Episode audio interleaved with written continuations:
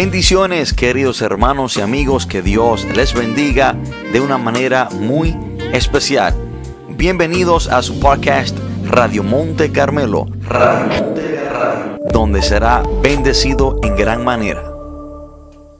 Quiero que el que tenga su Biblia y me pueda acompañar, quiero que vamos a tomar la palabra de Dios desde el libro de Lucas, Lucas capítulo 6, Lucas capítulo 6. Vamos a leer el versículo 12 y 13, Lucas 6, 12 y 13. Y cuando estemos ahí leemos la palabra de Dios en el nombre poderoso de Jesús. Lucas 6, 12 y 13. La palabra de Dios se lee en el nombre de Jesús. En aquellos días, él fue al monte a orar y pasó la noche orando a Dios. Y cuando era de día, llamó a sus discípulos y escogió a doce de ellos, a los cuales también llamó apóstoles. Lo quiero repetir, y aquí se está hablando de Jesús. En aquellos días él, Jesús, fue al monte a orar y pasó la noche orando a Dios. Y cuando era de día, llamó a sus discípulos y escogió a doce de ellos, a los cuales también llamó apóstoles. Oremos, Padre, en el nombre poderoso de Jesús.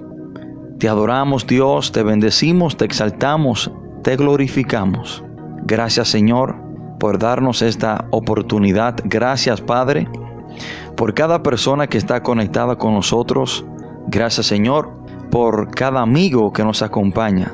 Yo le pido Padre que sea usted dándome sabiduría, dándome entendimiento, que sea usted usándome y que sea usted Dios de la gloria abriendo el corazón y el entendimiento de cada persona para que pueda recibir palabra de su parte.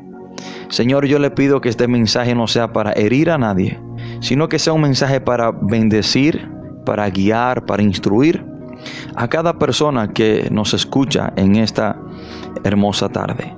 Padre, todo esto te lo pedimos en el nombre poderoso de Jesús. Amén y amén. Hoy quiero compartir este mensaje bajo el título Ora antes de decidir para que no tengas que orar después de la decisión. Lo primero que quiero decirles es que el éxito de un hombre o una mujer de Dios está en no tomar decisiones sin primero orar. Lo que define el éxito espiritual de una persona es moverse bajo el consejo de Dios lo que nos da una vida exitosa en el Evangelio, en los caminos de Dios, es nosotros antes de tomar decisiones, buscar la dirección de Dios. Ahí es que radica el éxito del creyente, en siempre depender de, de Dios antes de tomar decisiones. Y lo que acabamos de leer se está refiriendo a Jesús. Dice la palabra que Jesús se fue al monte a orar toda una noche. Y después que Jesús ora toda una noche, desciende. Y después de pasar una noche hablando con su padre, es que él decide cuáles son los doce hombres que le van a seguir o van a estar con él en el ministerio por aproximadamente tres años. Lucas es el único que registra esta noche de oración de Jesús antes de él tomar esta decisión.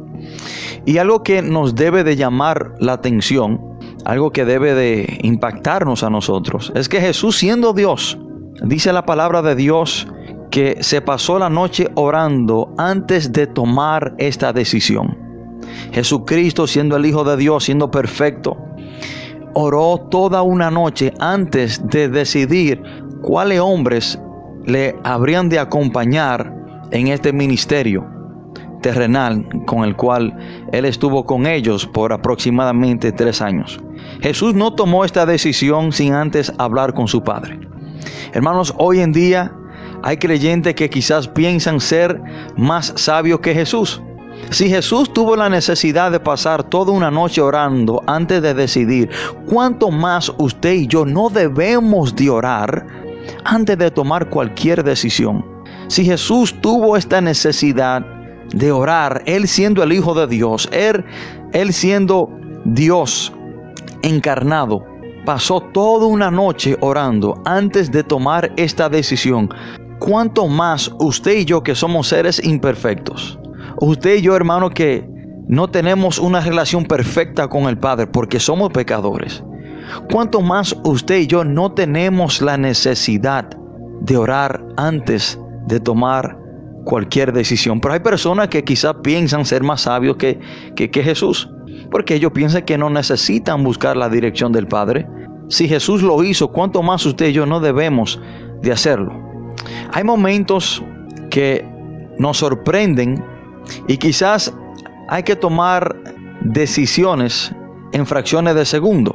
Y quizás no tenemos el tiempo para orar.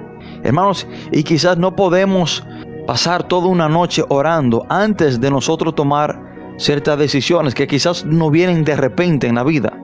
Pero en ese momento es que debemos de aplicar lo que dice la palabra de Dios en Primera de Tesanolicense 5:17.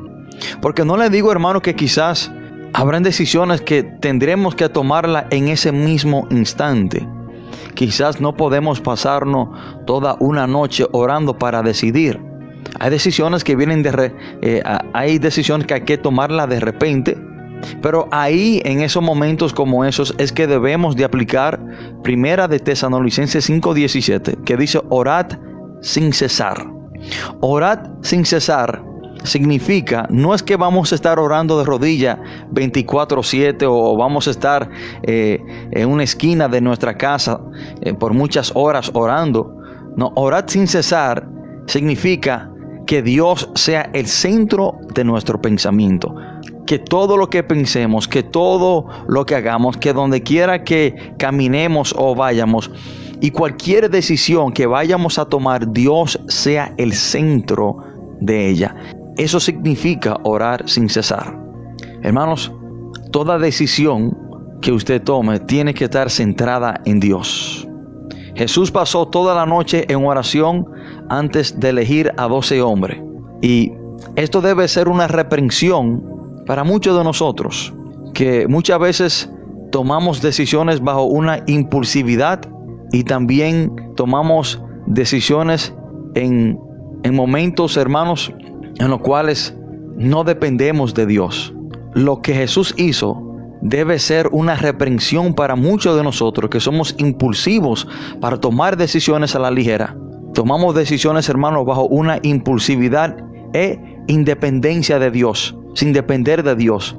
Esto debe de reprendernos a nosotros que tomamos decisiones sin buscar la dirección de Dios. Lo que Jesús hizo debe de marcar nuestras vidas.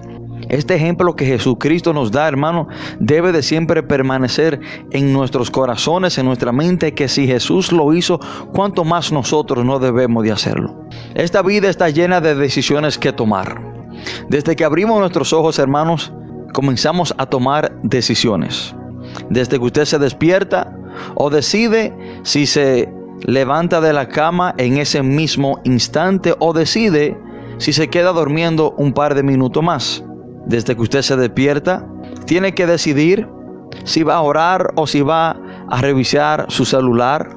Espero que su decisión sea orar antes de usted revisar su celular. Desde que usted abre sus ojos, tiene que decidir qué va a desayunar, si va a ir al trabajo o no. Tiene que decidir qué va a vestir. Tiene que decidir qué va a hacer en lo que le falta del día. Hay muchas decisiones que tomar en nuestra vida y desde que abrimos nuestros ojos estamos tomando decisiones. Se estima que una persona adulta toma alrededor de 35 mil decisiones en un día. Escuchen esto. Una persona adulta en un día se dice que toma alrededor de 35 mil diferentes decisiones. Pero yo quiero que usted y yo entendamos algo que cada decisión conlleva a ciertas consecuencias, tanto buenas como malas. Cada decisión que usted tome traerá consecuencias buenas como malas. Y su vida no es fruto del destino, sino de las decisiones que usted ha tomado. Yo quiero que usted entienda esto. Hay personas que se ven en malas situaciones y creen que la situación en la cual se encuentra es por el destino. Mira lo que me trajo el destino, esta situación tan agria, tan amarga. Pero en realidad nuestra vida no es fruto del destino, sino de las malas decisiones que quizás hemos tomado. Hay malas decisiones, hermanos, que nos afectan a largo plazo, pero también hay malas decisiones que nos afectan a corto plazo. A corto o a largo plazo, las consecuencias de nuestras malas decisiones van a venir. Yo quiero que usted entienda esto. Y los frutos de una mala decisión son agrios, son amargos, son dolorosos.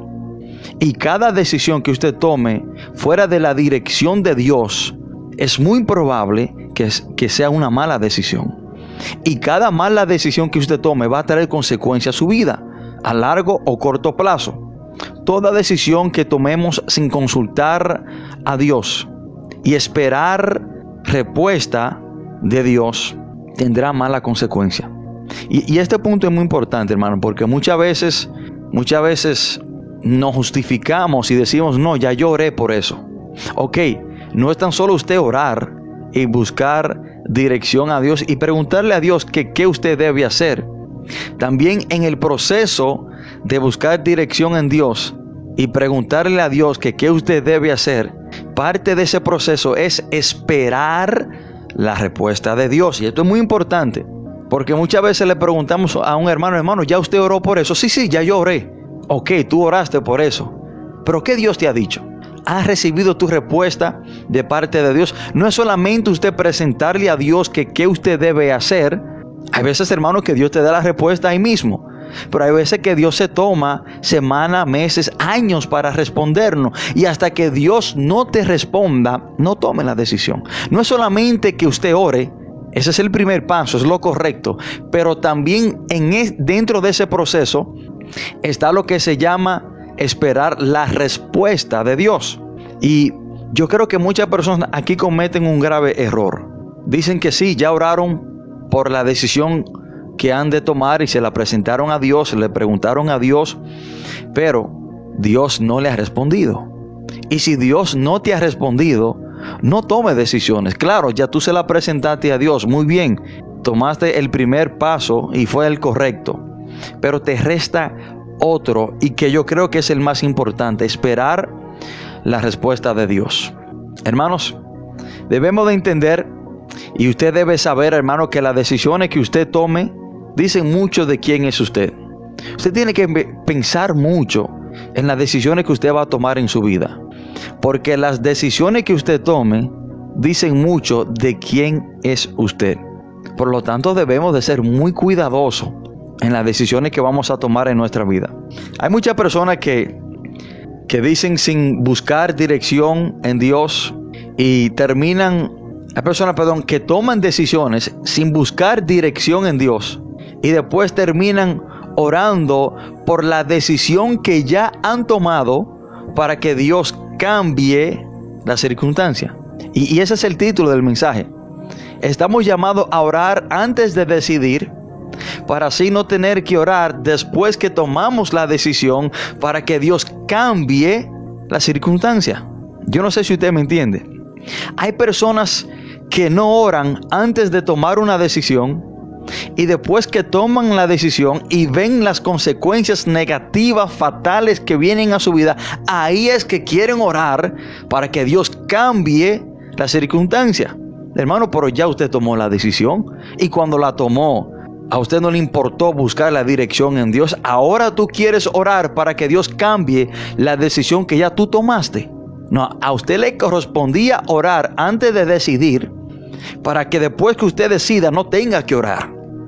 Porque cuando decidimos por algo sin orar, después queremos orar para que Dios cambie la decisión que ya hemos tomado. Hermano, y eso no trabaja así.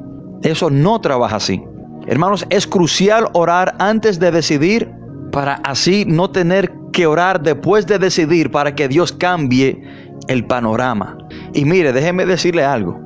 Yo he leído la Biblia completa varias veces y no he encontrado ninguna cita bíblica de personas que han tomado malas decisiones, que Dios ha retrocedido el tiempo y le da otra oportunidad para decidir diferente.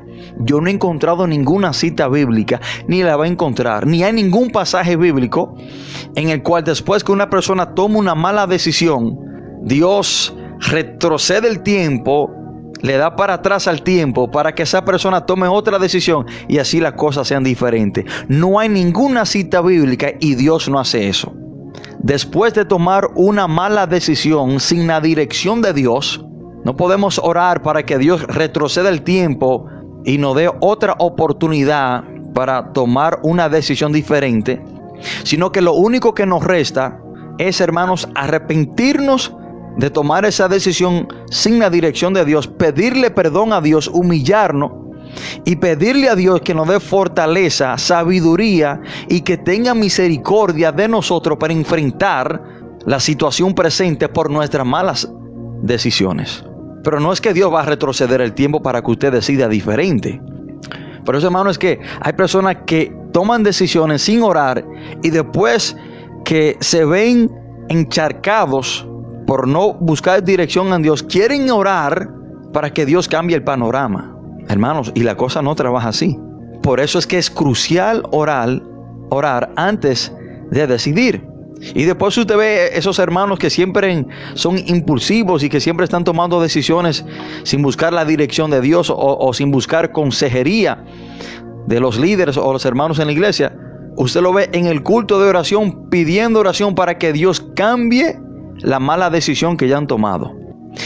Y nos libramos de todo esto haciendo algo, orando antes de decidir. Es lo único que usted debe hacer, hermano.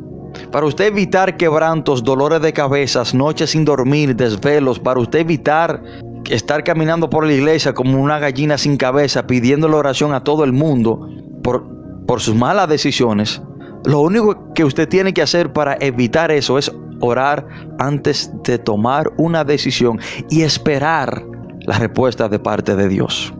Ahora debemos de preguntarnos por qué muchas personas deciden sin orar y deciden sin buscar dirección en Dios. ¿Por qué?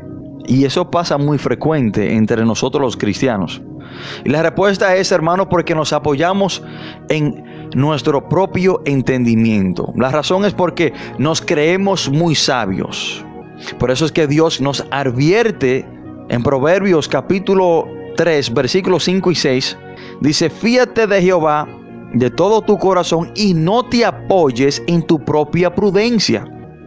Reconócelo en todos tus caminos y Él enderezará tus veredas. Tú reconoce a Dios en todas las decisiones que tú has de, has de tomar y Dios va a enderezar el camino. Pero no te, no te apoye en tu propia sabiduría. Se lo voy a leer este texto, estos textos de la versión nueva traducción viviente que e, es más fácil de entender. Dice, confía en el Señor con todo tu corazón. No dependas de tu propio entendimiento. No te creas muy sabio. Y el 6 dice, busca la voluntad en todo lo que hagas y Él te mostrará cuál camino debes de tomar. Hermano, cuando buscamos dirección en Dios, Dios nos muestra cuál camino debemos de tomar. Y el camino que Dios nos muestra es el mejor. El mejor camino no es el que tú creas que es el mejor. No es el que un amigo te diga que es el mejor. No es que un psicólogo, un doctor te diga que es el mejor. El mejor camino siempre será el que Dios te diga que es. Y si así podemos decir, hermano, de cierta manera Dios en este texto nos está diciendo que no tomemos decisiones bajo nuestra propia sabiduría. Y hay algo que usted y yo debemos de entender, hermano, que usted y yo tenemos una mente finita, mas Dios tiene una mente infinita. ¿Qué es el significado de la palabra finita y que nosotros tenemos una mente finita? Bueno, significa que nosotros sí tenemos, nuestra mente tiene un fin y tiene un límite. Nuestra mente es limitada, tiene un fin y tiene un límite. Tenemos una capacidad limitada. Pero Dios es infinito y la mente de nuestro Dios es infinita. Y la palabra infinita significa algo que no tiene límite ni tiene fin. Hermano, una mente finita no puede entender una mente infinita. Los caminos de Dios, hermanos, son infinitos, más lo de nosotros son finitos. Usted solo no podrá tomar buenas decisiones. Aprenda esto, hermano. Y yo creo que el cristiano que reconozca esto será un cristiano exitoso. Usted solo no, no podrá tomar buenas decisiones. Entienda esto y grábese esto en su corazón en su mente. Usted solo bajo su propio conocimiento o bajo su propia sabiduría no podrá tomar buenas decisiones. Y una buena razón es porque usted y yo no lo sabemos todo. Usted y yo no somos omniscientes. Yo creo que esta razón es suficiente para usted entender que usted solo no puede tomar buenas decisiones. Usted y yo no lo sabemos todo. Usted y yo no somos omniscientes, mas Dios sí lo sabe todo y Dios sí es omnisciente. Y omnisciente es ese atributo que tiene Dios, lo que significa que Dios lo sabe todo, Dios sabe el futuro. Y si Dios sabe el futuro, la dirección de Dios será la perfecta porque Él sabe lo que viene, Él sabe lo que ha de pasar. Usted y yo no sabemos el futuro. Usted y yo no sabemos qué hay detrás de la puerta A. Usted y yo no sabemos qué hay detrás de la puerta B. Dios sí sabe qué hay detrás de la puerta A y detrás de la puerta B. Dios sabe la consecuencia si tomamos la decisión de entrar por la puerta A y también Dios sabe la consecuencia si entramos por la puerta B. Porque Dios es omnisciente, Dios sabe el futuro. ¿Y qué mejor, qué mejor consejo que de aquel que lo sabe todo? De ahí, hermanos, que Isaías 55, versículo 8 y 9 dice, porque mis pensamientos no son vuestros pensamientos ni vuestro camino mis caminos, dijo Jehová. Como son más altos los cielos que la tierra, así son mis caminos más altos que vuestros caminos y mis pensamientos más que vuestros pensamientos. Usted nunca podrá igualar su sabiduría o su pensamiento con los de Dios. Por lo tanto, hermano, usted y yo solo no podemos tomar buenas decisiones. Nada bueno hay dentro de nosotros. El hombre es egoísta. Cuando el hombre toma decisiones por sí mismo, siempre está buscando cómo beneficiarse él. ¿Qué es lo que yo quiero? ¿Qué es lo que a mí me gusta? Por ende nos va fatal. Pero cuando buscamos dirección en Dios, Dios no es egoísta. Dios quiere el bienestar de nosotros. Dios quiere que a nosotros nos vaya bien. De ahí es que Isaías 29, versículo 11 dice, porque yo sé los pensamientos que tengo acerca de vosotros, pensamientos de bien y no de mal. Lo que Dios quiere para nosotros es el bien. Por lo tanto, debemos de llevarnos, debemos de buscar el consejo de Dios. Quiero decirle, hermano, que cuando buscamos dirección en Dios, y nos dejamos guiar por lo que Dios nos dice que debemos de hacer antes de tomar esa decisión, seremos victoriosos.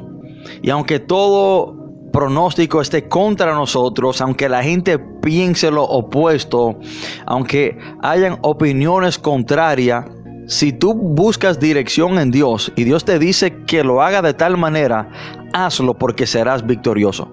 No importa el pronóstico que te dé la gente, no importa lo que la gente piense, no, importa, aunque aún sea un especialista de algo, si Dios te dice que lo haga, hazlo porque serás victorioso. Quiero que entremos en la historia del rey David y vamos a ver qué le sucedió al rey David.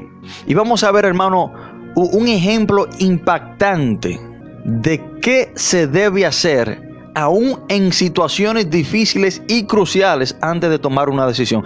Aunque usted crea que, aunque usted sepa o entienda qué es lo lógico o lo correcto que usted debe hacer, aún así debemos de orar y buscar dirección en el Señor. Vamos a Primera de Samuel, capítulo 30, y vamos a leer del 1 al 8. Y en el contexto de lo que aquí está pasando, sabemos que David estaba con los filisteos. Eh, los, príncipes de los filisteos decidieron que ya David no podía estar con ellos. Lo expulsan, lo echan fuera. Y David viene a quedarse en Ziklag. Y en esta ciudad habitaba David y sus, hombres y sus esposas, sus niños. Y cuando David regresa perdón, a Ziklag, ya después de ver ser expulsado y de los filisteos, ya que él estaba con ellos, porque ellos pensaban que él se iba a rebelar contra ellos y tenían temor. Por tanto, lo expulsan. David se estaba protegiendo y escondiendo de Saúl con los filisteos. Cuando David regresa a Ziklag, encuentra esta ciudad totalmente destruida y sus esposas y sus hijos desaparecidos. Primera de Samuel capítulo 30 del 1 en adelante dice la palabra. Y cuando David y sus hombres vinieron a Ziklag al tercer día, los de Amalek habían invadido el Negev y a Ziklag, y habiendo asolado a Ziklag y le habían prendido fuego, y se habían llevado cautivas a las mujeres y a todos los que estaban allí, desde el menor hasta el mayor, pero a nadie habían dado muerte, sino los habían llevado al seguir su camino. Vino pues David con los suyos a la ciudad, y he aquí que estaba quemada, y sus mujeres y sus hijos e hijas habían sido llevados cautivos. Entonces David y la gente que con él estaba alzaron su voz y lloraron, hasta que le faltaron las fuerzas para llorar. Las dos mujeres de David, Ainoam, Jezreelita, y Abigail, la que fue mujer de Nabal del Carmel, también eran cautivas. Y David se angustió mucho, porque el pueblo hablaba de apedrearlo, pues todo el pueblo estaba en amargura del alma, cada uno por sus hijos y por sus hijas. Mas David se fortaleció en Jehová, su Dios. Y dijo David al sacerdote Abiatar, hijo de Ahimelech, yo te ruego que me acerques el efod.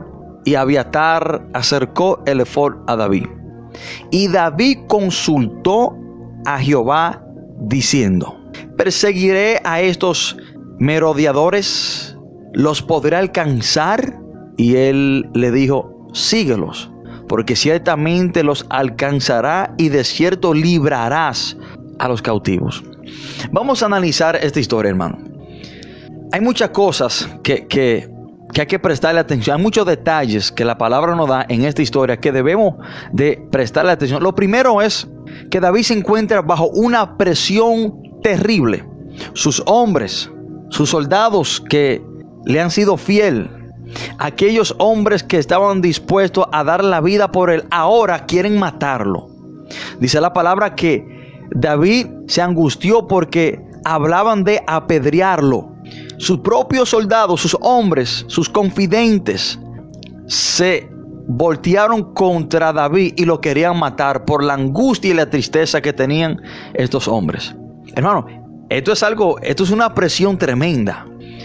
La ciudad quemada, todas las personas desaparecidas perdieron todo, hijas, hijos, esposas. Y encima de esto, sus hombres quieren matarlo. Y cuando hablamos de presión, esto es presión. Pero aún bajo esta presión tan grande, David no se mueve ni toma una decisión bajo ningún tipo de presión de ninguna persona. Porque bajo una presión como esta, lo que una persona piensa hacer es caerle atrás inmediatamente a aquella persona que, que hicieron esto. Tratar de perseguirlo inmediatamente, no perder, no perder tiempo, porque mientras más tiempo se pierde para perseguirlo, más se alejan. Entonces lo lógico era caerle atrás a estas personas inmediatamente para poder alcanzarlo, bajo la presión que tenía David. Y lo lógico era caerle atrás inmediatamente. Pero el rey David no tomó una decisión bajo presión, ni tampoco bajo lógica. La lógica era caerle atrás inmediatamente para alcanzarlo. Sino que David, hermanos, busca dirección en Dios. Hay muchas veces, hermano, que aunque lo lógico sea hacer lo que usted sabe que se debe hacer, lo lógico era que le cayera atrás para ver si lo alcanza. Eso es lo lógico. Pero hay veces, hermano, que aunque usted sepa qué es lo que usted debe hacer, aún busque dirección en Dios. No te apoye en tu propia prudencia, en tu propia sabiduría. Tampoco tome decisiones bajo presión de nadie. Esto es muy importante, hermano. Estamos viviendo en una sociedad que tiende a presionar a las personas a tomar decisiones. Nunca tome una decisión bajo presión. No permita que nada ni nadie le ponga ningún tipo de presión a usted. Porque cuando estamos bajo presión no buscamos dirección en Dios, sino que tomamos una decisión a la ligera inmediatamente en el mismo momento para poder quitarnos esa presión de encima. Hermano, no importa qué tipo de presión alguien le esté usted poniendo, nunca tome una decisión bajo ningún tipo de presión, sino que tome una decisión bajo la dirección de Dios. El rey David dice la palabra que buscó dirección en Dios. Ahora, otro punto muy importante. Cuando usted esté delante de una decisión muy difícil que ha de tomar, siempre busque rodearse de hombres y mujeres de Dios. Esto es importante, hermano. Porque con quien usted esté alrededor influye mucho de la decisión que usted tome. Si usted está rodeado de personas que no temen a Dios, es muy posible de que esa persona lo influyan a usted tomar una decisión que no sea bíblica o de parte de Dios. Por la influencia de esa persona que no conocen a Dios. Pero tampoco podemos culparle porque no conocen a Dios. Entonces, hermano, cuando usted esté en situaciones difíciles y tenga que tomar decisiones difíciles, siempre trate de rodearse de hombres y mujeres que teman a Dios. El rey David se acercó al sacerdote Abiatar. Escuchen esto. Él se acercó a la persona correcta. Él se acercó al hombre de Dios. Él se acercó al hombre que tenía comunicación con Dios. Dice la palabra y David y dijo David al sacerdote Abiatar, hijo de Ahimelech, te ruego que me acerques el efod. Y Abiatar se lo acercó el efod a David. El efod era una vestimenta que se usaba para hablar con Dios. David se acercó a un hombre de Dios en una situación difícil y este hombre le ayudó a comunicarse. Porque dice la palabra que él le prestó el efod a David. Sin ese efod, David no podía comunicarse y hablar con Dios. Hermanos, no tome decisión bajo ningún tipo de presión. No haga lo que usted crea que es lo lógico de hacer. David lo lógico que debía de hacer es inmediatamente prender eh, la, y perseguir a los de Amalek, a los amalecitas. Porque mientras más tiempo demoraba, más, más se alejaban y más tiempo de camino había entre ellos. Sino que a pesar de toda esta circunstancia, David tomó tiempo para consultar a Dios. Y Dios le da la respuesta inmediatamente. Dios le dice, síguelo porque ciertamente los alcanzará y de cierto librará a los cautivos. Y si seguimos leyendo el capítulo 30 de Primera de Samuel, ciertamente vemos, hermanos, que Dios puso una persona en el camino de David, a un siervo egipcio, uno de los esclavos de, Amalek, que también le ayudó y le, le llevó a David donde estaban estos hombres. Entonces, hermano, que después que usted busca dirección en Dios, Dios te dice lo que tú debes hacer. Dios también pondrá personas en tu camino para ayudarte. Puso a un, a un joven egipcio que los amalecitas habían abandonado porque se enfermó con fiebre y lo dejaron en el desierto que muriera. Pero en, en realidad, esa persona era una, una persona o, o el instrumento que Dios tenía para ayudar a David en contesta de esta petición que David le hizo a Dios. Dios usa a este joven egipcio para llevar a David a retomar a sus familiares. Y también dice la palabra que recibieron un gran, botín y destruyeron a los amalecitas. Esto es un gran ejemplo, hermano, de la victoria que hay cuando buscamos dirección en Dios y nos dejamos guiar del Señor. Pero también tengo que decirle, hermano, que hay consecuencias graves, malas, negativas, cuando tomamos decisiones sin consultar a Dios. Y un ejemplo de esto, hermano, es Eva, cuando Eva decide tomar del, del fruto del árbol prohibido, aunque ya Dios se lo había prohibido, pero hay cosas que Dios nos ha prohibido y muchas veces, hermano, tenemos confusión y, y yo a usted le aseguro que si usted consulta a Dios para que Dios le hable otra vez o le confirme, Dios lo hará. También tenemos la historia del rey David en primera, perdón, segunda de Samuel capítulo 11, cuando él toma una decisión después de acotarse con Betsabé de mandar a matar al esposo de esta mujer llamado Urias. Esas decisiones que tomó Evi, que tomó el rey David, trajeron consecuencias drásticas, lamentables, dolorosas, pero en ninguna de esas decisiones vemos que ellos buscaron dirección en Dios. Hermanos, cuando buscamos dirección en Dios, Dios nos habla y nos dice por cuál camino hemos de, caminar. Cuando buscamos dirección en Dios, hermanos, Dios nos guía. Ahora, si usted no quiere ser guiado por Dios, no busque dirección de parte de Dios. Ni tampoco busque dirección en Dios si usted no está dispuesto a, a seguirla. Porque hay personas que oran buscando dirección en Dios, esperando que Dios le diga lo que ellos quieren escuchar. Y si Dios no le dice lo que ellos quieren escuchar, olvídese que se van por su propio camino. Eso es saber si la pegan.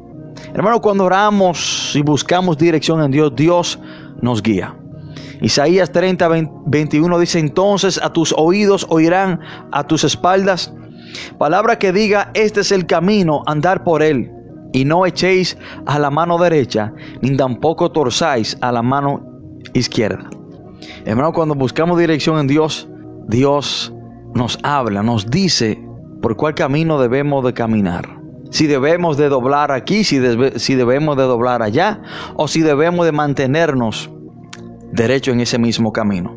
Salmo 143, versículo 8 dice, hazme oír por la mañana tu misericordia, porque en ti he confiado. Hazme saber el camino por donde ande, porque a ti he elevado mi alma. Si usted está confundido, si usted no sabe qué hacer, qué decisión tomar, busque dirección en Dios.